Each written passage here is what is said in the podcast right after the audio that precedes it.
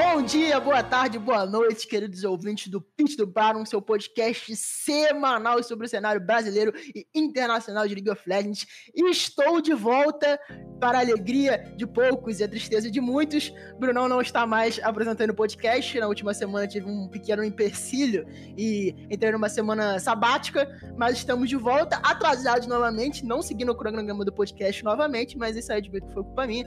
Mas na semana que vem estaremos o cronograma certinho do podcast. E no programa de hoje, obviamente, a gente vai debater sobre a segunda rodada do CBLOL. E antes de tudo, Vamos agradecer aos nossos queridíssimos patrocinadores, no caso, patrocinador, a Rivali, tá lá apoiando a gente. É, então, não deixem de acessar, usem o nosso link, não se esqueçam de usar o link e usem o código ELCOM100 para ganhar o dobro do seu depósito em até 500 doletas. Então é isso, pessoal. É, apostem lá, não apostem a casa, apostem somente o que vocês têm para brincar e se divertir e dar mais emoção para aquele jogo que você não tá mais afim de ver, aquele Cruzeiro Academy, Flamengo Academy, que você fala, puta, que jogo merda. Você vai lá, aposta na River que você vai estar tá dando uma emoçãozinha pro jogo. Inclusive, é, os jogos do Academy já estão no, no, na River e estão com odds bem interessantes. Então apostem lá, que vai ser muito bom para todos. E além disso, se você depositar, você tem mais uma coisa que é muito importante, que é a nossa nosso quiz de CBLOL, que vai rolar no mês que vem, na segunda semana do mês que vem, ou na primeira, que a gente vai selecionar todo mundo que usou nosso cupom, se a gente tiver participantes suficientes, obviamente, nosso cupom, nosso, quer dizer, nosso link, no caso, para participar de um quiz montado pela nossa produção, que vai ao ar ao vivo, né? Que a gente vai fazer o, o quiz ao vivo na Twitch. É, vai ser bem legal. E o vencedor do quiz vai ganhar uma camisa oficial do CBLOL à sua escolha, qualquer uma das, do, dos times participantes, Cruzeiro, é, Flamengo, se quiser do Flamengo, vai ser oficial do Flamengo, com o teste do esporte, se tiver como, né? Se for possível, também tiver dentro do nosso alcance. Mas vai, vão, vão todas as camisas oficiais utilizadas é, em game, né? Utilizadas em Summoners Rift ou fora, no caso, mas como tá tendo CBLOL, acho que estão à venda, né? No caso, resumindo. Então não deixem de participar, coloquem lá. O depósito pode ser de qualquer valor, tá? De 10, 20 reais. Você vai estar participando do nosso quiz. É só mandar na nossa DM do Peixe do Baron, na minha DM, na do Brunão, na do Polela, qualquer um comprovando lá que você depositou. Que a gente vai checar com o pessoal da Rivoli e você já vai estar participando dessa nossa live. Então não deixa de participar. É isso, pessoal. Não deixe de participar, qualquer coisa. Mandem, mandem os comprovantes, não se esqueçam, tá? E que é muito importante, então a gente não vai ter como saber também ter esse controle se você vai estar participando ou não. Vamos ao que interessa. Comigo temos o nosso careca mais amado do Brasil, Bruno Andrade. Eu só queria avisar que se você for torcedor da Cade, da Redemption, não é para participar não, viu? Porque senão não vai ter como comprar camisa desses caras não. Mas é isso, é isso. Olá para todo mundo aí. Bom dia, boa tarde, boa noite. É... Mais uma semaninha de CBLOL aí. Mais uma semaninha de jogo. E é isso, vamos falar aí, né, do, da, do Flamengo, da Red, que foram os dois melhores times aí da, da rodada. E eu vou ser bem sincero aqui, velho. Eu tava pensando se eu falava ou não, mas eu falo, mas. Vai ter o pitch da base. Eu, eu só queria adiantar aqui que os jogos da Academy estão muito ruins. É isso. Deixa esse pulpete da base que é melhor. Que a gente vai ter mais tempo para dissecar sobre esse grande estilo de futebol que está sendo jogado no nosso CBLOL Kids. Como já diria ele, que está sendo apresentado agora, o nosso mago das análises e doutor Gabriel Podela. Ganhei o título de doutor, para deixar claro, doutor é quem tem doutorado. Eu não tenho, mas tudo bem. É, Bem-vindo de volta, Caio. Boa noite, Brunão. Saudações para os nossos ouvintes que estão ouvindo, né? Porque para ser ouvinte tem que estar tá ouvindo. É, vamos falar sobre essa semana do CBLOL, que é muito difícil, eu tenho que falar isso. É muito difícil fazer um programa sobre o CBLOL, porque algo que você fala em uma semana, na semana seguinte acontece completamente o contrário. Só para deixar isso claro mesmo. Então é isso, vamos começar a, nosso, a nossa segunda rodada do CBLOL com a tabela, né? Já atualizando vocês para a tabela, caso vocês não saibam. O Flamengo e a Red lideram o campeonato com 4-0. Logo atrás, vem a com 3-1. A PEN chega em 4 com 2-2, junto com a Vorax, que também tem 2-2. Cruzeiro Esportes com 1-3, Fúria também com 3 e NTZ também com 3, Cabum com 3 e Rensga com 3 empatados na sexta colocação. E a gente vai começar falando do Flamengo, do Mengão, que está 4-0 no CBLOL, e eu não consigo ver um time que seja a altura para bater com esse Flamengo, que na minha visão tá muito forte. Dói o meu coração falar isso, tô brincando, todo respeito ao Flamengo, mas questões futebolísticas. Mas o Flamengo tá muito forte e, na minha visão, vem como um absoluto favorito ao título e vai ser interessante ver o Flamengo ganhar esse é o restante de CBLOL, porque tá muito acima dos outros times, muito acima. Eu já queria lançar um Discord do crack. Porque. Eu ia falar a mesma coisa. Porque eu acho que o time mais forte desse CBLOL é a Red, que a gente vai, vai falar depois. Mas. É, eu entendo o seu hype no Flamengo, eu também acho que eles realmente são um time muito bom. Mas para mim, o grande problema desse time é, tá sendo os early game deles. Na vitória contra a NTZ, os caras passaram 18, 19 minutos sem matar ninguém. É, vamos ser bem sérios no jogo contra a NTZ. A NTZ ajudou bastante, né? Por causa do draft, que eles ficaram double AP no primeiro e segundo pick e deixaram o caçadinho pro Tuts. Esse caçadinho aí que. Eu acho que ele jogou bem, mas ele deu uns over ali que não precisava. Mas, mas assim, é um time muito bom. É um time que. É um time que para as peças que mudaram, tá, eles estão se encaixando muito bem. É, acho que tem que destacar, tipo, de novo o Tuts. O Tuts não para de jogar bem. O Parangue no top mesmo nessa semana aí, que ele não. Acho se não me engano, ele não teve um papel de carry, tipo, tão grande na, nas outras, mas ele foi um cara é, diferencial. Mas assim, é um time bom, mas eu ainda acho que eles estão pecando, tipo, bastante em early game quando eles pegam times que tem esse early game mais forte. Como, por exemplo, vai ser a. Como, por exemplo, foi a NTZ, né, nessa semana que passou. E também no caso da Red, que quando a gente for falar da Red, eu vou tentar dissecar um pouco melhor o, o time deles. Confesso que da semana passada para cá, o Flamengo me decepcionou muito no aspecto coordenação, para ser sincero. Porque na semana, na semana anterior o Flamengo venceu dois jogos de forma muito limpa. É, o segundo jogo mais voltado para os aspectos de teamfight, o primeiro jogo mais voltado para.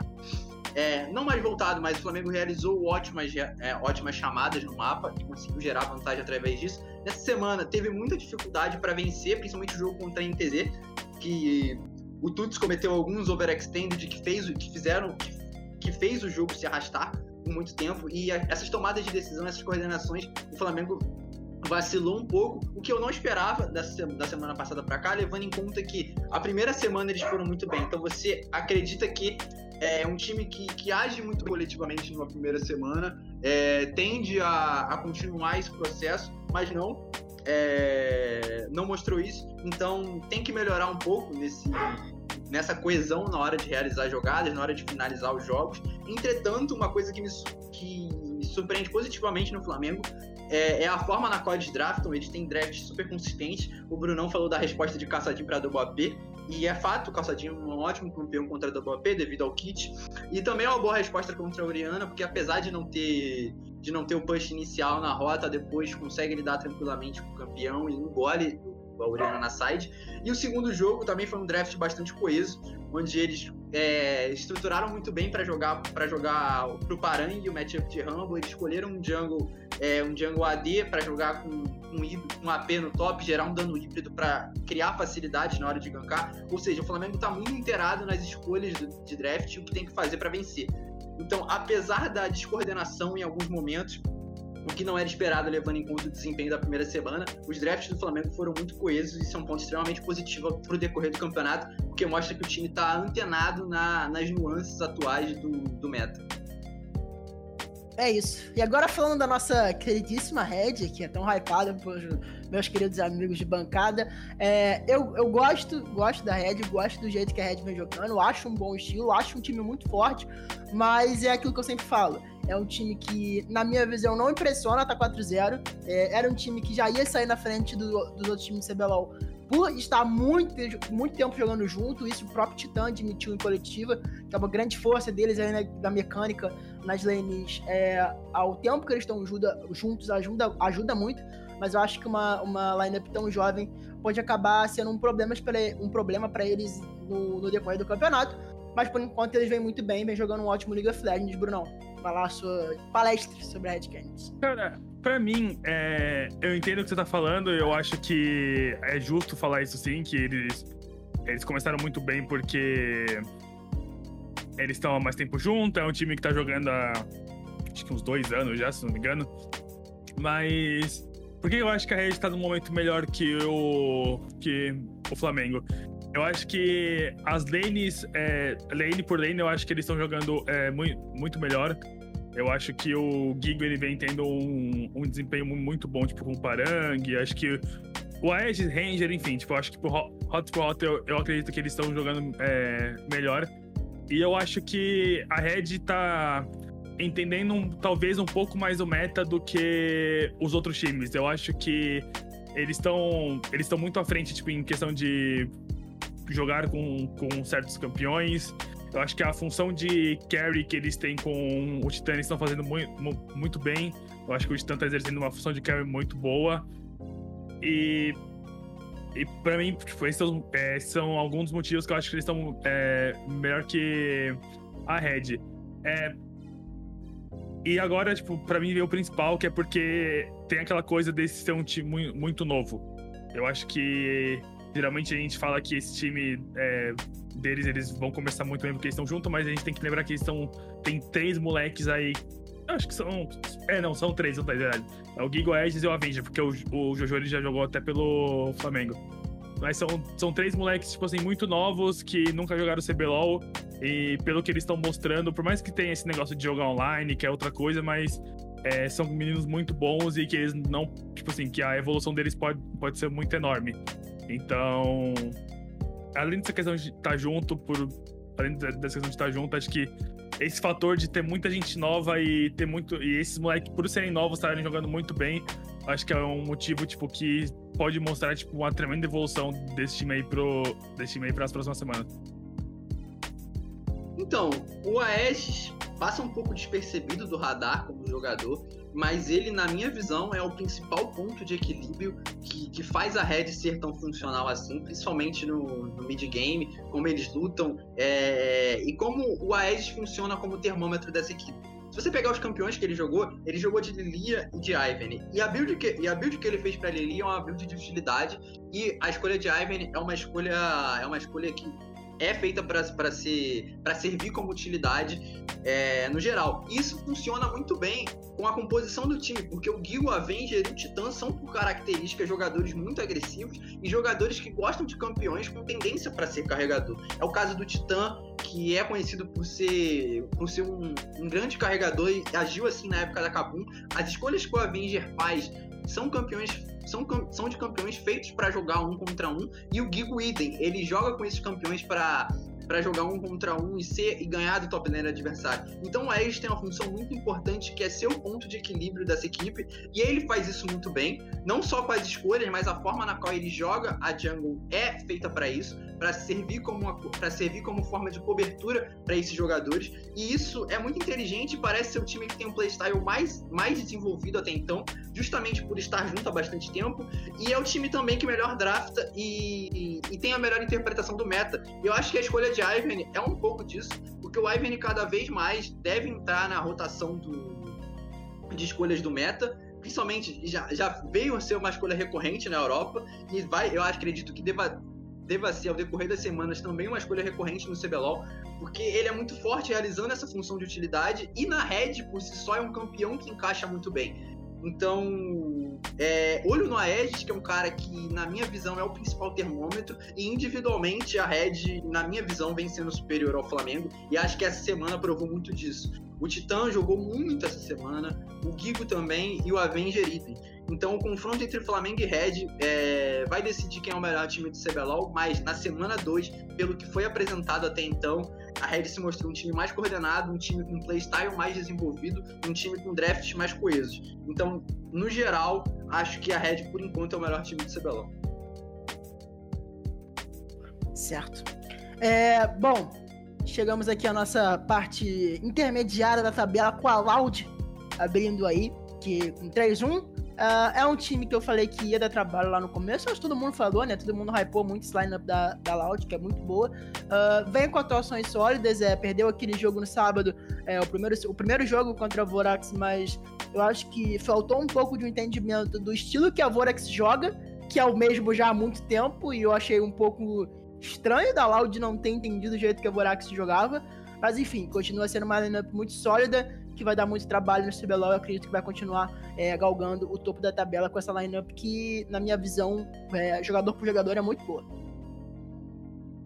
Acho que a Loud, é, por eles terem esse início 2-0, onde eles ganharam da PEN e do outro time que eu não tô lembrando, que, é, que é a Fúria, eu acho que todo, todo mundo ficou naquela de achar que eles seriam um time como o. como o Flamengo ou como a Red. Mas acho que nesse jogo contra a Vorex, realmente, eu concordo com você. Eu acho que realmente faltou um pouquinho de entendimento da maneira. Da única maneira que o. que a Vorex joga, e se o coach deles achar ruim, eu não ligo. Mas. É. Mas assim, eu ainda acho que é um time bom. Eu acho que nessa semana o Don Ards ele, ele não jogou tudo aquilo que ele jogou na primeira semana. Eu acho que ele ficou devendo um pouco. Mas depois. É lógico que eles pegaram um time, tipo, todo quebrado ao meio. Mas no jogo contra Kabum, eu acho que a gente já pode ver um pouco mais do que eles vão é, apresentar. Eu acho que talvez a talvez a Loud tenha tipo, tem alguns mini, mini problemas de comunicação para resolver, tipo, não é nem questão tipo ah, de eles não saberem falar inglês, pelo que a gente já percebeu até em, em quadros da Riot, né, ou na escuta e tal, acho que o, o inglês deles é bom para um time assim, tipo, que eles vão ter que se comunicar com uma pessoa só. Mas acho que é questão de tempo para melhorar questões como é, tipo, o que falar em cada hora, quem vai falar em cada call, o que cada um vai tipo, fazer. Mas eu ainda vejo a, a Loud como um time forte que, que eles pegaram uma Vorax num dia que de novo, eles só sabem fazer uma coisa, eu acho que eles executaram muito bem, porque é um time novo, querendo ou não, da Loud, então geralmente para essas composições onde os times sabem jogar de, de maneira perfeita, acho que a Loud ainda peca um pouco nisso. A primeira semana pode talvez ter gerado umas reações exageradas, principalmente sobre a equipe da Loud e como eles iriam atuar coletivamente. Porque na semana passada eu citei que eles me pareceram muito coordenados para tão pouco tempo juntos, mas nessa semana eles já mostraram muita descoordenação, principalmente o Don Arts. Don Arts mostrou bastante fora do, das ações práticas da Loud no mapa e, e não só é, falando da parte coletiva, mas ele também individualmente errou, principalmente no jogo de Thalia. É, teve uma parede no mid que foi, enfim, piada, mas eu não vou falar, mas enfim, não tem por que falar dela. É, então, assim, se mostrou mais, mais descoordenada e talvez a, a Loud possa apelar nessa terceira semana para composições de mais fácil, de mais fácil execução. É, por exemplo, não, apesar da vitória do, contra Kabum, a, a, execução do campeão de, sinceramente, não foi a melhor A execução da, da Loud nas teamfights com o campeão de não foi a melhor possível. Então, talvez pode ser a, a, a ideia de tentar, tentar composições de execução mais fácil.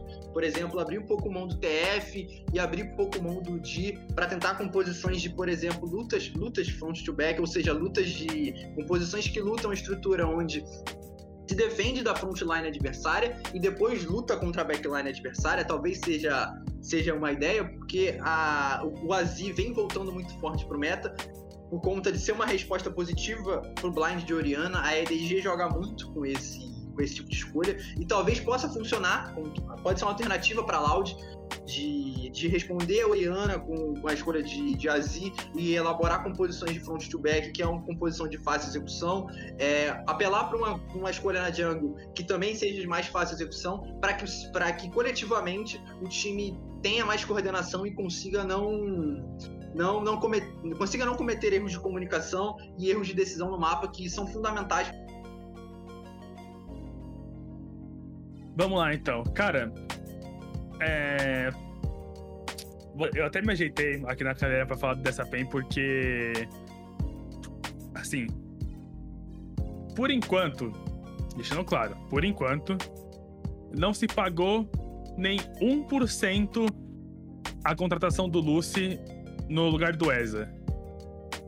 E por que, que eu falo isso? Porque o Lucy, ele tá jogando muito mal. É... A PEN tá jogando muito, mal em time, às vezes, isso acho que eu tô achando um pouco estranho também. Mas acho que as decisões é, solos dos jogadores tá muito estranha, sabe? O robô. O Robô é um cara que joga LoL desde 2015 competitivamente, já ganhou dois split aí. Ele continua levando aqueles gank, tipo, top de 4 barra 3 minutos, que é, tipo assim, inaceitável você levar um desse. Eu acho que o Lucy, ele. O Lucy, ele tá com umas manias onde, tipo. Ele só desacredita dos caras que ele tá jogando contra. Tipo, ele só vai pra frente, dá a cara e meio que foda-se, tipo, o que vai acontecer. No jogo contra a Fúria. No jogo contra a Fúria, a PEN, tipo, fez muita merda em questão de dive, em questão de chamadas horríveis para lutar. Só que eles estavam tão forte que. Coitado da Fúria, a Fúria não conseguia dar, dar dano no, nos caras. Os caras deram dive lá na T1, tipo, que. Se fosse qualquer outro time um, um pouquinho melhor, tipo, sincronizado, que jogasse, que tivesse jogadores mecanicamente um pouco melhores, eles com certeza, com certeza eles iam ganhar aquela fight. Mas. Assim, eu não tô vendo, tipo, identidade na PEN. Na verdade, assim, o tô, tipo, aquela identidade que todo mundo sabe. Eles têm o BRT no time, então não, não que eu ache errado, mas eles estão jogando na, naquela coisa de dar vantagem para ele, deixar ele pegar barricada, e o Tinosco, e o Tinosco com o Carioca ficar rodando pelo mapa. Mas eu acho que a PEN vai sofrer muito contra times até então melhores que eles e sofreu contra a Loud, sofreu contra a Red, provavelmente deve sofrer contra o, o Flamengo também, que são times onde eles estão com uma produtividade maior do que a PEN, eles estão conseguindo rodar o mapa melhor do que eles, é, ter, terem chamadas melhores, e geralmente quando os times conseguem fazer isso, a PEN ela fica travada naquele lance de LCK, onde eles têm que dar recurso pro BRTT, eles têm que dar dinheiro pro BRTT para ver se o BRTT vai chegar num ponto que vai, vai carregar o jogo. Então, eu acho que o. Então, acho que o. A PEN precisa melhorar bastante. O Lucili precisa provar, tipo, muito mais pro que veio. E vamos ver para as próximas rodadas, porque até então essa PEN é, é do 1/1, só que essa PEN é do aquele 1/1 da primeira etapa lá, que provavelmente vai pegar playoffs, mas assim, se passar por uma final é muito e com certeza perde, tipo, por algum. Ou pro Flamengo ou, ou pra Red. Eu sei que tá muito cedo, mas assim, eu sou dramático, desculpa. Eu sou dramático. Eu gosto de. Eu gosto de pensar, tipo, lá na frente já. Assim, a PEN tem uma identidade muito bem definida até. Entretanto, as decisões individuais do time são absolutamente tenebrosas. É, erros individuais crassos mas antes de entrar nesse ponto, vamos falar sobre a identidade, porque na minha visão a PEN tem uma identidade muito clara, que é o robô numa função de weak side, é o carioca um jungler carry, que também é natural, não tem como muito fugir disso no meta atual. É o Tinoz com um campeão que pega Prio no mid. Geralmente a PEN vai fazer essa escolha no R3 do red side ou na segunda rotação do, do blue side, na, na parte de baixo, né, onde você tem as últimas duas escolhas. É, e o BRTT e o suporte dele, no caso, no ano passado foi o Wes, esse ano o Lucy. BRTT numa função de carry e o Lucy com o Lucy ou Wesa com suporte playmaker. Essa é a PEN, esses são os drafts da PEN. Você pode pegar os últimos, sei lá, é, 10 drafts da PEN dos dois campeonatos, você vai ver exatamente esse perfil, porque é assim que o time joga, e quando o time opta por outro tipo de estratégia, quando o robô está numa função de strong side, geralmente, ou individualmente, o robô não consegue jogar bem sobre o top lane adversário, ou a PEN não consegue executar isso da forma correta. Então, a identidade é extremamente bem definida. Mas os erros de decisão da, da PEN, os erros de decisão individual são absurdos. A PEN perdeu o jogo contra a Red nos quatro primeiros minutos. É assim, é inadmissível você perder os dois lados do mapa antes dos cinco minutos de jogo. A PEN morreu no bot, a PEN morreu no top aos cinco, sabe? Assim, não tem como um jogo ser ser bom, você tentar é, ter um jogo decente, se você perde as duas sides do mapa por erros individuais seus. É, o robô era um erro de não respeitar o gank do adversário, que era extremamente plausível é, pensar nele, porque o Gigo tava com. tava com, com Camille top de incendiar. Então, assim, ele, ele tava para esse gank nível 3 e tinha uma Thalia, nível 3, nível 4, e tinha uma Thalia. A Thalia vai clinar a jungle, ou ela vai, dar o primeiro B, ou ela vai pisar na rota. Então, assim, faltou o robô respeitar um pouco do desse tipo de, de abordagem do adversário, e faltou também a PEN tomar decisões melhores do lado do mapa, porque eles draftam de forma coesa.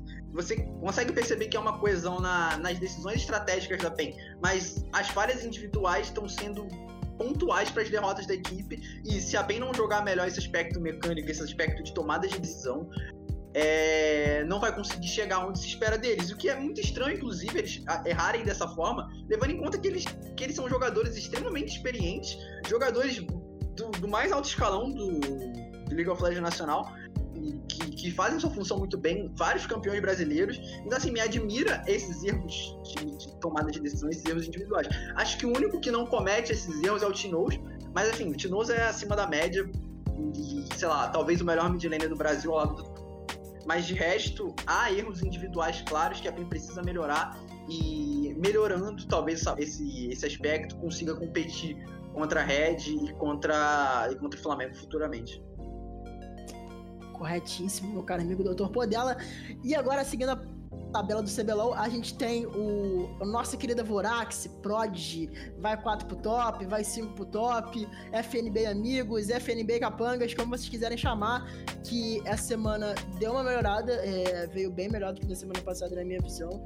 É, conseguiu terminar uma semana 2-0, o que é bom, o que é muito bom pra equipe, vencendo de um time como a Loud, que é um time que vem forte pro, pro, pro, pra tabela. Eu acho que eles estão conseguindo se começando a se entender.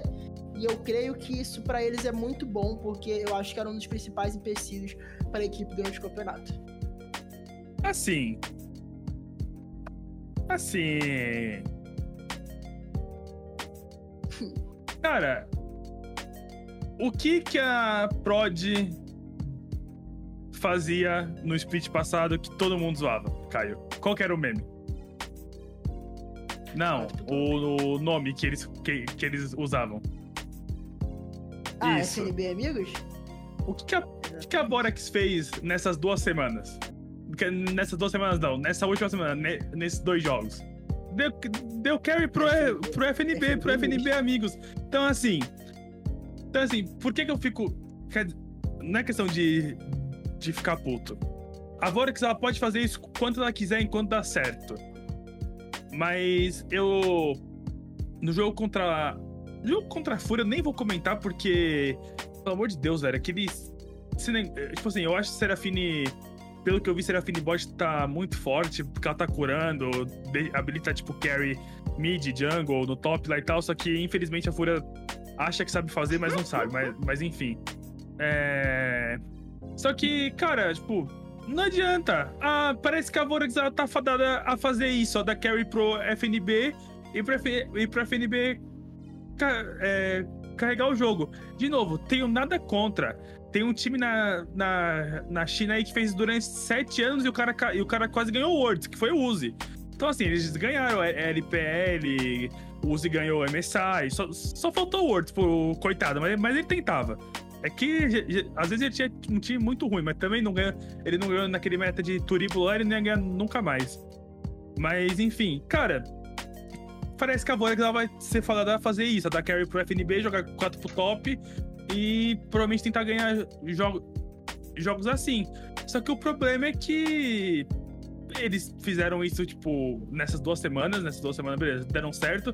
Só que o que dá a entender é que eles só têm eles só conseguem jogar assim. Eles não têm, tipo, nenhuma outra maneira de jogar, que foi nas outras duas semanas eles terminaram 0-2, eles tentaram algo de diferente e não, e não conseguiu. Mas, tipo, tudo bem, até um certo ponto você ganha, você ganha partida, só que dessa maneira é, a Vorax não conseguiu ganhar, tipo, um campeonato até hoje. Então, por isso que teve essa discussão aí durante a semana, que foi do coach lá, do, que foi do Kalec com os casters, aonde ele criticou e ele deu os exemplos lá que o Cristiano Ronaldo só faz gol de cabeça, que o Kerry só chuta a bola de três. Mas, mas é como acontece, mas, mas fazer o quê, né? Mas assim, parafraseando um grande amigo meu aí, né, Dark Cálice, cara, se, se, se tá dando certo, continua. Mas de novo, a Vorax só tá ganhando jogos. Ganhando campeonatos, é, ela, não, ela não consegue. Ah, ela ganhou o prêmio aí de um jogo de ir pra final do último CBLOL, mas não é ganhar, não é ganhar CBLOL, né? Mas vamos levar para as próximas rodadas aí, porque o que dá a entender é que eles vão fazer isso. Só que eu quero ver na hora que der errado. Tipo, porque na hora que der errado, que os times souberem é, jogar contra essa tática da Vorax aí de 4 pro top, eu quero ver o que eles vão fazer, porque até então eles não têm nenhuma outra maneira de, jogar. Vamos por partes, respondendo o comentário do Brunão primeiro. O Woods não ganhou o Woods porque tinha o maior jogador da história carregando cinco jogos de Gary Tank. É assim, ninguém espera isso, com todo respeito. Não é algo dentro da, da curva, assim, esperar que o cara vai carregar cinco jogos de Gary Tank. Mas vamos, então assim, é justo ter perdido. Não, não, é, não, não, é à toa, não é à toa que a carreira do Faker acabou ali, porque ele, meteu, ele perdeu metade, perdeu do, metade cérebro do, cérebro pra carregar cinco jogos de Gary Tank. Exato, ele perdeu metade do cérebro naquela série, não conta. Sobre a Serafine Bot, de fato, é muito forte. E eu tô esperando no CBLOL alguém jogar de Serafine Ivy. Ou não só no CBLOL, no, no mundo inteiro, porque ainda não jogaram, eu acho. Devem, se jogaram, deve ter sido numa liga da Europa, mas Liga regional eu não vejo todas, então eu não tenho essa amplitude para comentar. Mas eu tô esperando ver em alguma liga major, Serafine Ivan com, sei lá, Camille Top, Irelia Mid e coisas do gênero, porque eu acho muito forte. É, Staff of Flowing Water, é, Moonstone Renewer, que são os dois itens lá que provém cura quando você dá, quando você causa dano e tudo mais. É, completo, é um completo bullshit. Então, Estou esperando isso acontecer, não aconteceu, mas creio que daqui, sei lá, um, dois, um mês e pouco, se não nerfarem, deve acontecer. Agora, falando sobre a Vorax especificamente, é... houve um resgate de ideias, claro, da, da Vorax, da, da semana 1 para semana 2. Na semana 1, eles tentaram um approach onde o Crashiel tinha a figura mais de carry, e, e, que me estranhou um pouco até eles tentarem isso na primeira semana. E no jogo 2, onde eles tiveram essa, esse mesmo approach, eles não jogaram em torno disso. Eles tinham um Tali e Lucian na mid lane, e por algum motivo eles foram gankar o FNB no top e contra o melhor weak side do patch, não é à toa que eles perderam para para Rengar por conta disso, por essa leitura errada de gameplay. Já nessa semana eles vieram com com o playstyle antigo, resgataram a ideia de jogar em torno do topside para criar para FNB, mas algo que me incomoda é o pick de Elise. O pick de Elise me causa certo incômodo pelo simples fato de que a Elise é um campeão que não se adequa ao meta atual, por um motivo muito simples. Ela tem, não só por esse motivo, mas esse é o principal, talvez. É, ela tem que agir no nível 3. E é um meta da jungle onde você tem, você é obrigado a, a jogar um full clear. Ou seja, você é, é, obrigado a limpar todos os seus campos, fazer o aronguejo e ir pra base. E a partir do seu segundo clear é que você vai decidir tomar ações no mapa. Porque caso você não faça isso e escolha tomar uma decisão nível 3, é muito provável que o jungler adversário que limpa a jungle mais rápido do que você é, vai invadir sua jungle e vai te colocar nível experiência atrás, vai te colocar, sei lá, um nível e meio atrás, e isso é péssimo pro jungle no, no meta atual. E o Elise me preocupa muito, porque além dela ter essa fragilidade de ter que agir no nível 3, ela tem que agir no nível 3 no time da Vorax, que faz a mesma jogada durante dois splits. Você sabe que durante ao 3, ao 3 e 8, aos 3 e 40, o Yamp vai estar ao redor do topside para acertar um gank. E se ele não acertar esse gank, é basicamente o fim do jogo para Vorax, caso eles optem pelo pick de Elise. Porque o jungler adversário vai ter, a sua, vai ter a leitura, e a partir dessa leitura ele vai inclinar todos os campos da, da, sua jungle e você vai entrar numa condição onde você está dois níveis atrás, onde o adversário tem o tempo da sua jungle, você está nível atrás e e isso abre espaço para um time, time adversário que sabe utilizar as pressões da rota, punir e você perder o jogo por conta disso. Então, me incomoda um pouco a escolha de Lise, mas acho que o principal mérito da Vorax nessa semana foi ter retornado ao a, as ideias iniciais e ter jogado bem em torno disso. Porque um ponto importante é, você pode até retornar uma ideia, mas você também precisa executá-la bem. No caso, eles retornaram a ideia e executaram de forma forma positiva. Então, méritos para Vorax nisso. Entretanto, peço que o, que o técnico deles não fique irritado quando alguém diga que eles não têm repertório, porque é um fato, eles não têm repertório. É, isso não necessariamente é uma crítica negativa, ninguém está julgando se o playstyle é bom ou não. É uma crítica mais ao repertório da equipe, não existe. É um fato é incontestável, incontestável, não existe repertório. Então, não fique irritado, Kalec, quando alguém disser isso, porque é um fato. E o trabalho dos casters, no fim de tudo, é falar o que eles veem. E se eles veem uma falta de repertório na sua equipe, você tem que aceitar e não criticar os trabalhos dos caras na internet. Muito obrigado. Não, e, e só pra terminar, e só pra terminar, que o, o Poder ele chegou, ele chegou e falou assim: é, você voltar aquilo, aquilo que você faz bem, tipo, aqui, aqui é uma, uma. Peraí, aquilo que você joga bem, você voltar a utilizar isso e executar bem, tipo, beleza, só que a gente tem que levar em consideração que a, a Vorax ela faz isso tipo, há muito tempo, então ela, ela sabe é, é, executar. Só que foi o que eu falei antes. partir do momento que não der mais certo, de- é o que o Poder falou, eles não têm mais repertório, eles não têm mais maneira de jogar nenhum jogo.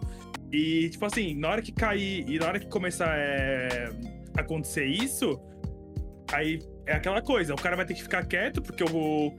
Porque ele ficou postando lá no Twitter um monte de besteira, com- com- comparando um monte de. Comparando o time dele com um monte de coisa que não faz sentido. Mas assim, tudo bem, tá dando certo, continua, mas é o que eu falei, por, por, prece- é, por acompanhar assim tal, eu tô achando que esse método, método da Vorax aí tá, tá chegando ao fim.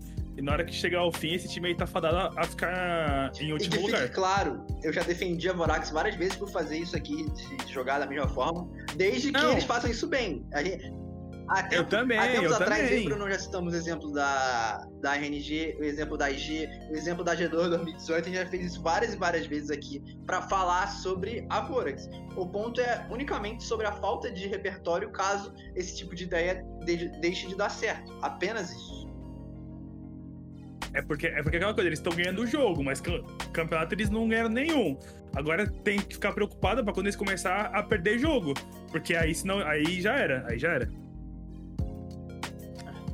Agora vamos falar sobre o nosso queridíssimo Cruzeirão cabeludo, Cruzeirão cabuloso, que essa semana enfrentou duas pedreiras do CBLOL, né? Enfrentou a Red e enfrentou também o Flamengo, então foi uma semana eh, bem difícil pro Cruzeiro, bem, bem, bem difícil, talvez a mais difícil do CBLOL até agora para um time. E eu acho que era óbvio que, que o Cruzeiro não ia conseguir sair zero- um, um, um ou quiçá 2-0 essa semana. É, fez o que deu dentro das medidas do que, ele, dos que ele- do, do que eles podem fazer. É, eu acho que o mais importante da semana não foi nem as derrotas. Foi a contratação do Drop, que eu acho que é um cara que tem muito, muita, muita, muita, muita qualidade e que devia estar pelo menos em algum time é, de elite nesse CBLOL. Acho que ele tem nível para CBLOL, mas o Cruzeiro acertou muito, muito na minha visão na contratação dele pro Academy e que gente possa ver o Dropinho aí revezando com o PBO no CBLOL, que ele que é um cara que tem muita qualidade, acabou de mostrar a qualidade dele na estreia do Academy, que é logo depois da gente tá. Logo após, não, né? Durante a nossa gravação aqui do podcast. Ó, o Cruzeiro essa semana, é, eu acho que ele mostrou o, grande time aí que vai ser, porque eu acho que eles só ganharam na, eles só ganharam da NTZ semana passada porque foi o confronto de dois times que não tem identidade alguma e nada pra, tipo, poder mostrar barra adicionar. É, essa questão de identidade eu falo porque em um dia o. Em um dia o, o Cruzeiro tá jogando com o Truquilax de. Com o Truquilax de Carry, no outro ele tá jogando de Gragas. Por mais que Gragas seja um strong side. É, é um. É um weak strong side? o- é isso, é um weak side. Isso. É, por mais que ele seja o melhor weak side, né? Tipo, a, a gente, só- a gente já tem noção aí que eles vieram nessa semana pra jogar de uma maneira onde eles não queriam. Eles queriam tipo, aproveitar mais os de carries do, do Nosferos e do PBO. Então, assim, pra mim o Cruzeiro tá passando por um momento onde ele precisa entender as coisas, sabe? Eles precisam é, ver como eles vão jogar, entender tipo, qual que é a, maneira mais certa, ver se eles vão jogar, por exemplo, igual semana passada, onde o, no, o Nosferos e o Turclax vão ser carries, ou nessa semana, onde o, o PBO e o Nosferos vão, vão fazer é, essa função. O que a gente pode entrar em consenso aqui é que o Nosferos, pelo visto, é o grande nome desse time, é o grande cara que ele vai tentar, junto com alguém, tentar é, carregar o jogo, girar o jogo em volta, é, girar o mapa, tentar vantagem. E a gente só precisa ver o que vai é, acontecer. Assim, para um, um começo, eu não vejo problema você tá com essa falta de identidade aí, até porque é um time novo, é um time que nunca jogou junto, tem, tem técnico estrangeiro, tem jogador estrangeiro, então as ideias elas acabam é, batendo muito. Mas tem que ficar preocupado, tem que ficar preocupado porque começar mal no CBLOL, tipo, é até que normal. Só que o problema é, por exemplo, chegar na semana 3, 4, 5 e não terem, tipo, essa identidade meio que definida ainda. E eles não saberem como jogar, porque pode virar simplesmente um time daqui a pouco onde, tipo, ah, gente, cada um pica o que quiser aí, vão tentar ganhar o jogo, porque, sabe, às vezes vai. É, o jogador ele fica é, desmotivado, é, a comissão técnica não consegue trazer esse jogador de volta, aí começa a criar vários problemas internos aonde é, jogar mal é o menor dele. Então, como o Bruno disse, é natural começar de, é, num certo deslize, não ter a identidade, não ter um padrão de como jogar, é extremamente natural, principalmente levando em conta que esses jogadores não estavam juntos. Mas essa é uma discussão que a gente teve, não só nessas duas primeiras semanas de CBLOL, mas também tivemos antes do próprio CBLOL começar. É muito difícil pensar num, num no Cruzeiro como um ponto de referência, sabe? Como um jogador referência e como eles vão jogar em torno dele, tanto em relação ao playstyle quanto fator liderança. Acho que não existe esse jogador no Cruzeiro, pelo menos por enquanto. Então, o processo do Cruzeiro não é só em relação play, em amadurecer o playstyle, e também amadurecer fatores de liderança, jogadores que possam exercer essa função, para que assim possa é, ser competitivo dentro do campeonato. É, falando agora individualmente, o Truclax foi bem mal essa semana, com com todo respeito ao jogador, foi, foram duas atuações de nível baixíssimo. O Sting fez um primeiro jogo decente, o segundo jogo dele também não foi, não foi bom. Então, assim, o Cruzeiro, além de não ter um, um playstyle definido, também vem mal individualmente, e isso é um fator duro e, e por isso que eu acho que o, o encontrar uma identidade é ainda mais importante para o Cruzeiro. Porque um time com uma boa identidade definida é um time que consegue ser competitivo. Um bom contexto consegue fazer com que jogadores medianos se tornem bons e se tornem competitivos. Um grande exemplo disso é, é a própria Cade do primeiro split do ano passado. Aquele time da Cade não era melhor individualmente, definitivamente não era o quarto melhor time do. O, ele, na real, terminou como líder, não foi a Cade no regular? Terminou, né? Foi como vice. Terminou o, o, primeiro split, ele, ele, eles terminaram então, como eles líder. terminaram o primeiro split como líder do regular, mas aquele time não era bom o suficiente para terminar como líder do regular. Mas o, o, encontro de um, de um playstyle fez com que o time se tornasse carta. É, se tornasse um time competitivo, um competitivo. E eu bati nessa tecla no primeiro split do ano passado, bati nessa tecla no primeiro split do ano passado na própria LSC, quando eu falei sobre a Misfit, se eu não me engano.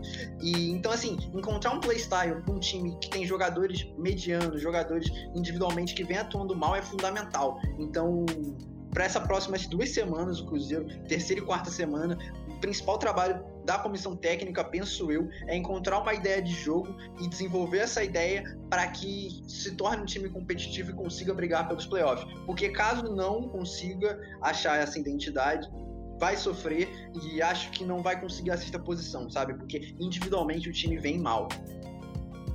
Bom, Agora vamos falar sobre a Fury Sports, que eu nem, eu te falar a verdade, eu nem sei muito o que falar. Não, não, não, não me, não me, não me traz nada Fúria. Venceu aquele jogo de estreia contra a Renga, que é foi um jogo horroroso e agora, nossa senhora, cruz credo, que gameplay criminosa. E é isso, eu falei, eu fiz o power ranking com, com o Podela, eu tinha dado a cal, falei no podcast, fiz o power ranking, e é isso aí, a Fúria tá, tá aí, Tá aí, essa é a fúria. Cara, sabe qual é o, o, mais engraçado? É que eu e o Poder, a gente fala isso desde o tá ano passado, cara. Inteiros. A gente falou exatamente. A gente tá falando dois sprints Dois sprints. A gente começava, o Caio chegava e falava: Ah, é a fúria, gente. É. A fúria é, é isso, sabe? E de, e de novo, Podela, o que, que é a Fúria? A fúria é isso aí, cara. É, a Fúria é isso aí, cara. A Fúria é um time que contratou dois latino-americanos que até agora não encaixaram. A Fúria é um time que, pelo amor de Deus, é, tá tentando jogar de Serafine bot, mas não consegue. Os caras não conseguem jogar de suporte no bot, então. Se nem a The Carry os caras conseguem jogar, imagine de suporte, né? Ou vice-versa, enfim. Mas, cara, assim, não tem o que falar, gente. A Fúria, infelizmente, a gente vai continuar falando que a Fúria é isso, porque não dá, tipo. É, os jogadores, o damage é muito bom, mas infelizmente parece que ele vai estar tá fadado a ficar com jogadores ruins do lado. O N depende muito do dia dele para saber, tipo, como que ele vai jogar ou não. É. É isso, o Bini ele fez um circuitão muito bom, mas. Mas pelo que dá pra ver, tipo. Por enquanto ele não tá jogando de carry, tá tendo que jogar de ele tá tendo que jogar de. Esqueci o nome. De, de Serafine, de suporte no bot, porque os carries, os carries do time dele provavelmente são o N e o. O top laner é o Skito ou é o Follow? É o Skito. E... Eu posso. Você falou do, do Ben, eu posso falar só não? Pode, pode, pode, pode. Para ela aqui rapidinho. Eu gosto, eu gosto muito do Ben. Acho ele potencial jogando com o Carry. Mas acho que pra mim ele não era nem o melhor DC da, da HL. Cara, eu, eu entendo. Eu entendo. Eu concordo, mas eu acho que a gente não pode, tipo. É, menosprezar. Não é questão. Eu sei que você não tá. É, men, é, menosprezando ele. Não, mas, mas assim, é, não, não, não, não, eu entendo. Não, eu entendo, eu entendo, eu entendo. Eu concordo com você que o Flare, que o, o, o Flare ele é, é um carry melhor do que ele. Só que no, no último split ele fez uma, uma temporada é, melhor do que o Flare. Na, quer dizer, no, no, último split a temporada. Na última etapa ele jogou melhor do que o Flare, por isso que ele pegou a vaga. Então, assim, ele é um AD com muito potencial, que pode melhorar bastante. Mas, assim, você não melhora jogando, tipo, de Serafine. Você pode ganhar jogos, mas, tipo assim, no, isso não define se você é um, é um bom carry ou não. Até porque você tem que jogar de AD carry, né? Mas... É isso, gente. Pelo visto, vai ser mais um split onde a gente vai, tipo, ter que chegar e falar que a Fúria é isso. E a Fúria é isso. É, já discordo do Brunão quando ele falou sobre o ponto de, de, de um jogador com, atuar como suporte não melhora a função dele como, como jogador no geral, discordo, porque para mim o que o Capson, para mim o Reckless se tornou o World Class top 5 do mundo quando ele começou a jogar de Garen Carr. Ali ele assumiu a função dele como líder, resolveu problemas de Champion Pool que ele tinha subiu o patamar dele como jogador no mundo. Então discordo desse aspecto. Acho que um AD Carry tem que ser versátil para atuar em todos os metas, desde uma função de weak side com, com um AD Carry de fato, um jogador de strong side com um carregador, um carregador de late game, é um jogador que joga com suporte para fazer com que, com que habilite os seus outros jogadores do time. Mas a Fúria não vem executando isso da forma correta, né? É, essa ideia de colocar o Bini como suporte, como um, como um jogador atuando como suporte, eu até gosto, porque coloca o Wayne de fato como principal nome da, da Fúria, o coloca como ponto de referência e ah, acredito que deva funcionar nos treinos. O ponto fundamental aqui é que individualmente o topside da Fúria vem jogando muito mal. Não só o, o Bini e o Damage, eles sofrem um pouco por conta desse desequilíbrio no mapa, porque os Kito e o Follow estão jogando muito mal. Os dois individualmente são estão inferior, são inferiores a basicamente quase todo mundo do CBLOL. E isso é muito triste falar, porque são dois jogadores que vieram da LLA, que a Fúria, a, da LLA, do Latam, que a Fúria apostou neles, mas até agora o nível de atuação deles foi muito baixo, muito baixo. Então talvez seja uma ideia para a Fúria recorrer ao, por exemplo, Tairin e, e a um outro jungler. O Tairin que é um. o Tairin que é. O Tairin que o Bruno é um grandíssimo fã. O Tairin que o Bruno é um grandíssimo fã do Tairin. Mas talvez. Ah, pô, eu posso fazer nada. O moleque tá. O, o moleque que tá jogando o Academy aí, ele tá jogando melhor do que o time inteiro dele também, tipo, que tem lá na tá. Fúria. Ele só não ganhou. Ele só, ele só não ganhou o jogo solo contra o. Putz. calma, gente, isso, isso, isso é assunto pro da base. Calma. Então, calma. esse tema de trazer o Tairin. Não desperdice, não desperdice. Não desperdice esse, tema de trazer o, esse tema de trazer o Tairin pode ser uma boa ideia para as semanas seguintes, caso o Esquito continue desempenhando mal. E talvez seja até plausível, não sei se a, se a Folha tem um dia reserva pro CBLOL, então talvez seja plausível trazer o Gucci, é Gucci ou Groot, eu não lembro exatamente qual é o link do, do menino, que é um bom jungler, inclusive.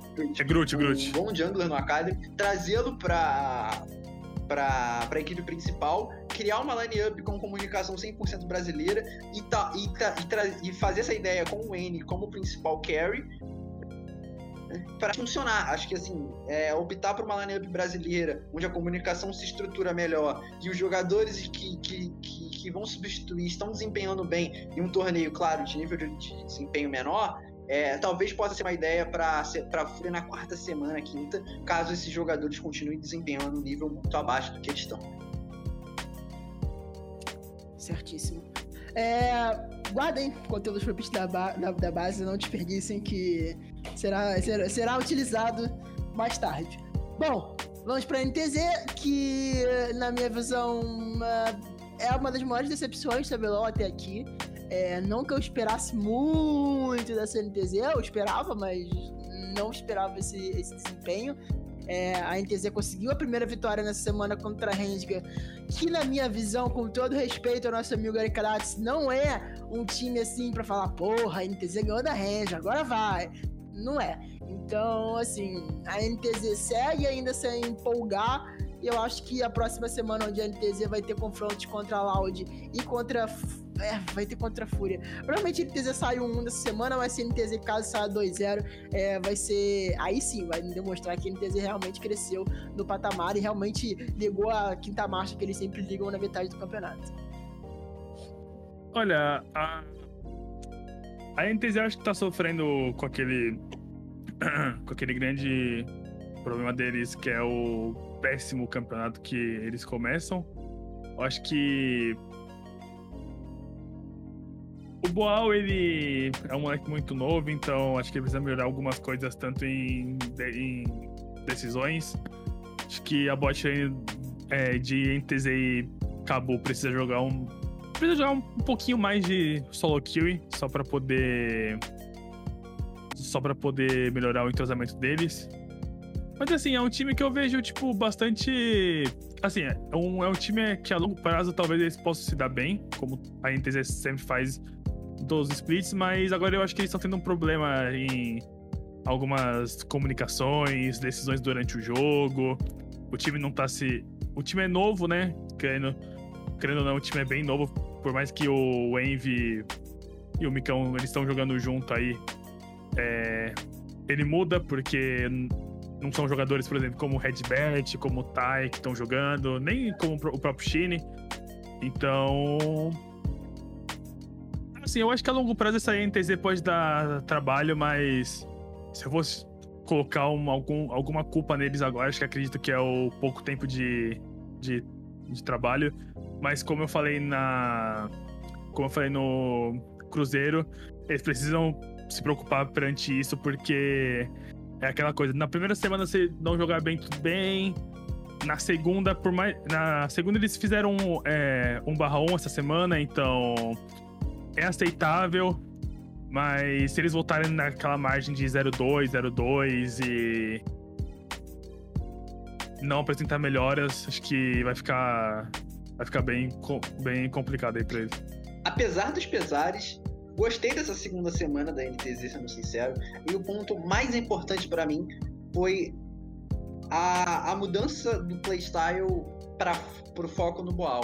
E eu não acho que isso seja a longo prazo positivo, mas acho que a curto prazo é extremamente positivo, levando em conta que ele é um jogador que precisa recuperar confiança. O Boal no Flamengo, assim que o Bivoy chegou, é, se tornou extremamente apático, até pela ideia dele ter que mudar a função. Ele começou a jogar com campeões que não eram carries, começou a, a perder o perder foco de recurso no mapa e começou a cair seu desempenho, o que era natural, porque ele era um, ele era um jogador que veio da solo kill extrema, sem o fator de desenvolvimento em campeonatos, num ambiente do Flamengo que era péssimo.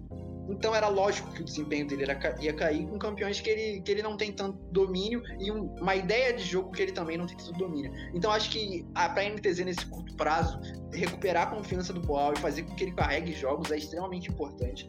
E acho que eles têm, extrema, e acho que eles têm extremamente. Acho que eles têm extrema capacidade para fazer isso. O Paul é um jogador que com carries e com recursos consegue jogar. O Revolta é fora da, fora da curva, apesar do jogo ruim dele contra, contra o Flamengo. É, o Envy é um ótimo jogador, campeão brasileiro. O Micão consegue, consegue realizar a função dele muito bem. Então, assim, é, para esse curto prazo, o Boal como, como carregador pode fazer com que ele recupere a confiança e isso sirva positivamente para ele começar a trabalhar com campeões de weak side, campeões que não recebem foco de recurso e que e, e assim a NTZ desenvolver seu playstyle e se tornar uma equipe com repertório. Então acho que a ideia do maestro, por enquanto, de colocá-lo como carregador é perfeita, mas levando em conta é, essa falta de, de, de, leque dele como de leque do Boal como jogador, é necessário que daqui a 3, 4 semanas ele comece a a se desenvolver para poder jogar com outras coisas, poder e para a NTZ ter outras ideias além dessas. Mas acho que nessa semana foi um ponto bom para a NTZ. A NTZ evoluiu bastante, bastante os aspectos. E então, para essa terceira semana, com jogos contra a Fury e Loud, acho que a NTZ vai conseguir competir de igual para igual com a Loud, pelo que foi mostrado nessas duas semanas pelas duas equipes, e consegue vencer da Fúria. Então, acho justo, bastante justo, inclusive, essa ideia de colocar o Ball como carregador. E espero que funcione, porque eu acho que essa linha da NTZ tem muito potencial, sabe? Certo. Bom, chegamos à, parte de baixo da tabela, apesar da, dos empates, a gente tem os critérios de desempate. Temos a Kabum e Esportes aí com um 3 e é, é isso aí. É a line da Kabum, que também não tem muito o que dizer. É, eles vêm jogando, vêm tentando, conseguiram uma vitória importante novamente contra a Renga. É, mas ainda não me empolga. É, espero muito a estreia ainda do do Weiser e do Is, quer dizer, desculpa, e do nosso querido amigo Rian, mas Rian, o Is não, desculpa, é o Weiser mesmo. É, nosso querido amigo Rian, que ainda não estrearam, mas eu fiquei sabendo que o Weiser estava no Brasil, já chegou, não sei. Uh, mas enfim, eu tinha lido alguma coisa assim, mas espero que eles estreiem logo, se tá faltando alguém pra, pra, pra, pra chegar. Eu acho que, enfim, Espero que eles tenham logo e ajudem a, a Kabum sair desse buraco, porque do jeito que Cara, tá, com tá, respeito, tá, antes tá, de continuar, tá a Boca Rosa é muito linda. Vai, pode continuar agora. Vai, Bruno. Do nada, mano. Abri o Instagram que vi ela na timeline. Ah, tá. Vamos lá. Olha, assim, eu sei que você não quer que a gente crie conteúdo sobre os outros programas, mas eu vou ser bem sério, cara. Eu tô ansioso pra ver o Bankai e o Moshi eles jogarem o o Academy lá no time deles, com o time deles direitinho e tal, porque é lógico que acabou enfrentou uma Rensga onde eles não apresentaram, apresentaram uma total, um total de zero jogo nessa semana. E mediante ao que está acontecendo com a, com a Kabum, essa vitória aí que eles conseguiram contra a Rensga foi muito importante, muito importante para mostrar que que os moleques jo jogam bem e que principalmente eu tô achando que o Evrot tá fazendo um, até agora um campeonato muito bom para quem não tava jogando. Mas é aquela coisa que o Podela falou no último podcast que eu gravei com ele, que é assim, o que a gente fala agora talvez não sirva de nada. Porque provavelmente uh, o time deve mudar, as condições de jogo devem mudar. Mas o que dá para falar agora da Kabum é que eles estão jogando bem. Eles estão jogando bem pro, pelo, pelo que eles têm. A primeira semana deles é, foi, foi boa. Por mais que eles tenham perdido os dois jogos, eles jogaram melhor do que muitos times que terminaram é, 1/1. E esse jogo contra Rensga aí foi para foi para coroar um desempenho individual muito bom deles e de novo, principalmente do Evrot, porque ele tá jogando muito bem e ele tá ju justificando porque ele é titular desse time aí. Mas daqui a bom é isso, daqui a bom tem pouca coisa para falar. Quando os coreanos chegarem, acho que a gente pode falar um pouquinho melhor so, sobre o time. Então, comentar sobre os jogos é, na minha visão, um pouco relevante, porque o Weiser e Rian vão chegar, então mudaremos completamente os comentários sobre. Mas é muito justo ressaltar o quanto a Kabum se planejou mal para esse início de campeonato.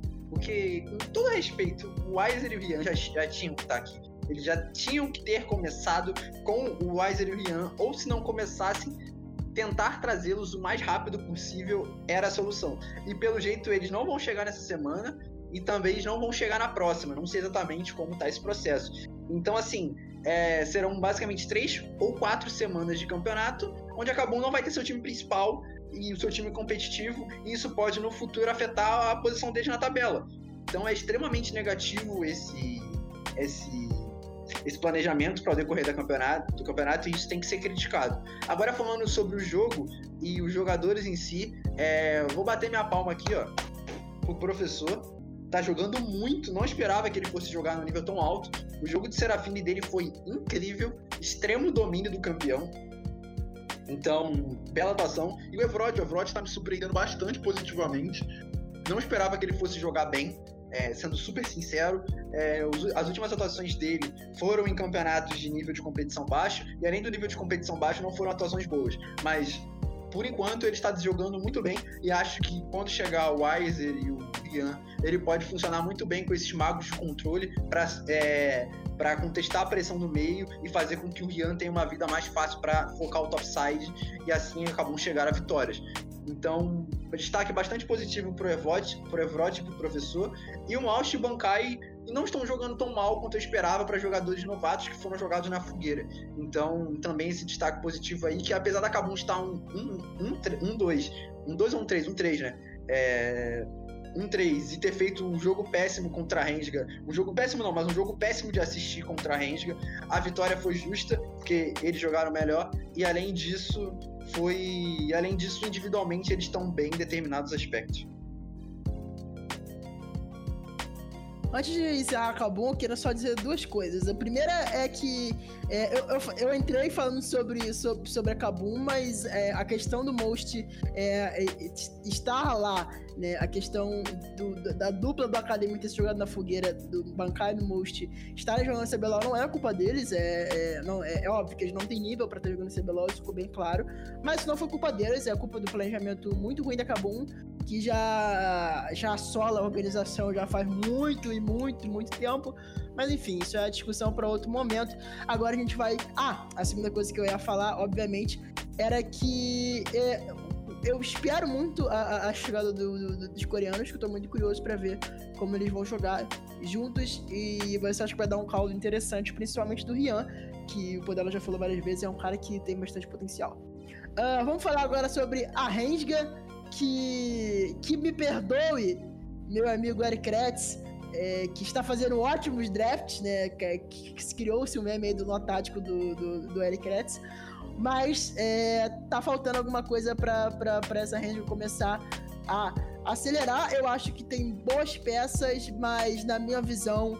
É, e fica aí meu recadinho para Eric caso ele esteja escutando nosso podcast. Acho difícil, mas se estiver escutando, por favor, deixa a Mina jogar, deixa a Harumi jogar, que acredito que ela seja o melhor suporte que vocês têm em todo o elenco de vocês, então, por favor, deixa a Harumi jogar.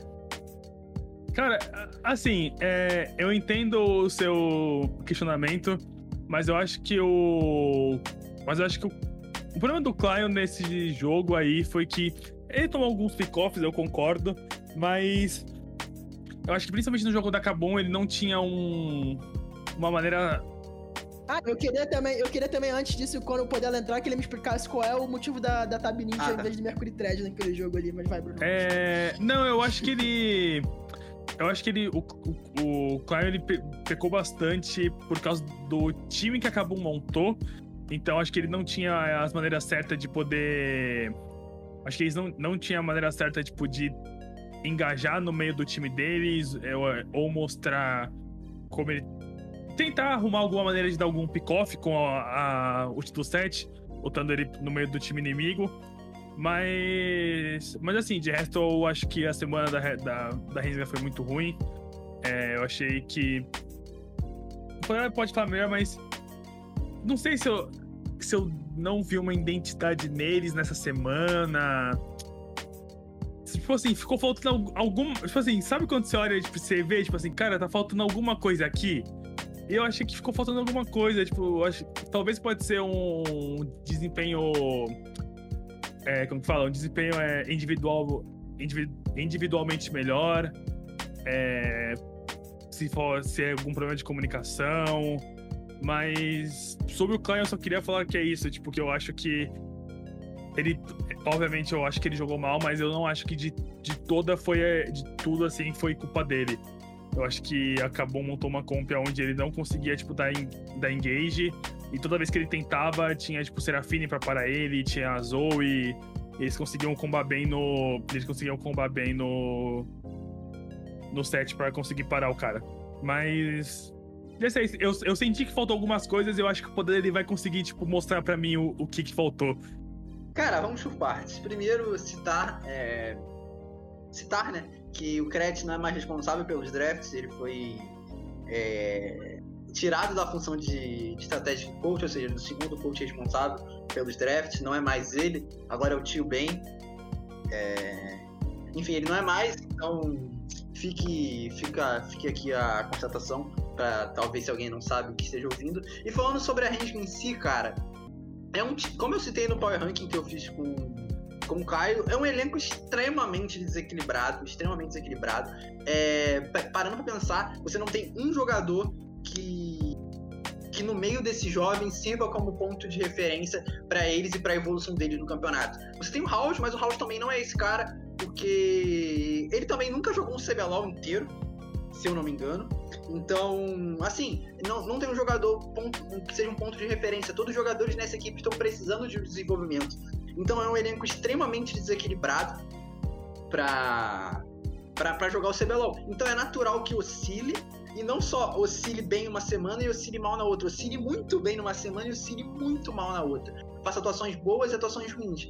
Agora falando sobre o jogador mais experiente do elenco, que é o House, as atuações dele não vem me agradando. O jogo 18 dele na semana passada foi bom, eu até citei aqui, mas o primeiro jogo, o segundo, o primeiro jogo, o terceiro, que foi o primeiro dessa semana, e o quarto também não foram bons jogos, e talvez seja plausível para Rendiga daqui a daqui, sei lá, duas semanas, se o, e o House continuar com esse tipo de atuação, trazer o Enga do Academy, porque para mim o Enga vem sendo o melhor mid laner da, do Academy, mas disparado por muitos, por muito, acho que até melhor que o Goku. O Goku não vem fazendo jogos magistrais, vem fazendo bons jogos, mas e servindo como ponto de referência para aquele Flamengo. Olha eu desperdiçando o conteúdo aqui. Mas enfim, o Enga vem jogando muito bem no, no Academy. Talvez seja porque ele não tem um domínio tão bom assim do, do portunhol, o espanhol dele seja muito, muito denso e talvez isso implique um pouco na comunicação no geral, mas ele é um jogador bom e acho que com o Frost Strike vai dar um, vai sinergizar muito bem. E o Frost Strike é um bom jungler, apesar das duas derrotas, ele jogou bem as duas partidas. É, não acho que ele foi mal. E o jogo do Clion, é difícil culpar o Clion, porque ele era um suporte que estava no, no Tier 3 há pouquíssimo tempo e subiu meteoricamente para o Tier 1, ou seja, para o CBLOL. Ele estava num nível de competição baixíssimo e foi enfrentar os melhores jogadores do Brasil na, no ano seguinte. Então é difícil cobrar é, muito dele. E também é difícil cobrar da Harumi. Vai colocar Harumi vai acontecer exatamente a mesma coisa, porque não acho que, que haja uma discrepância tão grande assim no nível dos dois para que isso aconteça. Tanto que o Clion, a segunda partida dele na semana passada foi boa. Então, assim, ele é um jogador jovem que precisa de movimento, queimaram etapas na carreira dele. Então é natural que ele atue muito mal numa semana e bem na outra, ou atue muito mal duas semanas consecutivas e atue bem em um jogo ou outro, porque ele está num processo de desenvolvimento onde foi queimado etapas na sua carreira. No mais, a Rend é um time que vai precisar de um split inteiro para se encontrar, tanto individualmente e a curva de evolução dos seus jogadores, tanto quanto coletivamente. É um, é um, time que fala duas línguas, é um time com jogadores novos que, que estão novos tanto no cenário quanto, quanto atuando juntos. Então vai demorar bastante até que esse time encontre a, o seu perfil e a partir daí se torne competitivo. Como, como já diria a nossa a, a, querida torcida do Flamengo na época que que ele estava no banco, eu canto a musiquinha para Harumi. E o e, solta Harumi nessa porra. Bom, finalizando nosso podcast com essa, com essa queridíssima, com esse querido cântico, é, venho agradecer a todos que participaram dessa edição, nosso querido amigo Bruno e nosso querido amigo Podela. Não se esqueçam de usar o nosso link na Rivoli, por favor, você vai ajudar muito a gente. Por enquanto, é, quero, quero, quero fazer esse pedido, porque há chances muito altas de, de, de vencer o, o, o quiz do, do, do, do CBLOL, caso você utilize o nosso link porque temos poucos participantes. Então, use, não deixe de usar, participe da nossa live, mande o, o, comprovante que você vai estar tá, tá participando e ajudando a gente também ao mesmo tempo. E, obviamente, ganhando de graça, caso você ganhe o quiz, uma camisa de graça do CBLOL de um time à sua escolha. Então é isso, pessoal. Brunão e Podela se despeçam do nosso querido público. Tchau. É. Tchau. Ah, o Brunão com essa despedida uhum. super autêntica e super cheia de detalhes.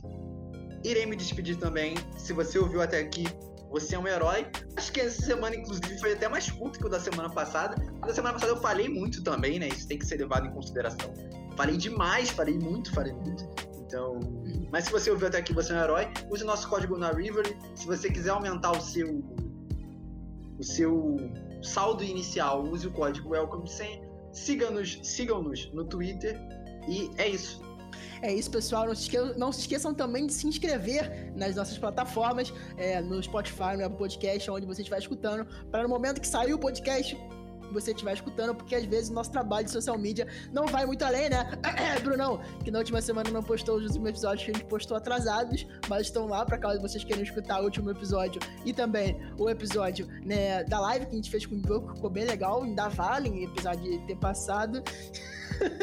é isso, pessoal. Use o nosso link da Rivoli. Até a próxima. Tchau, tchau.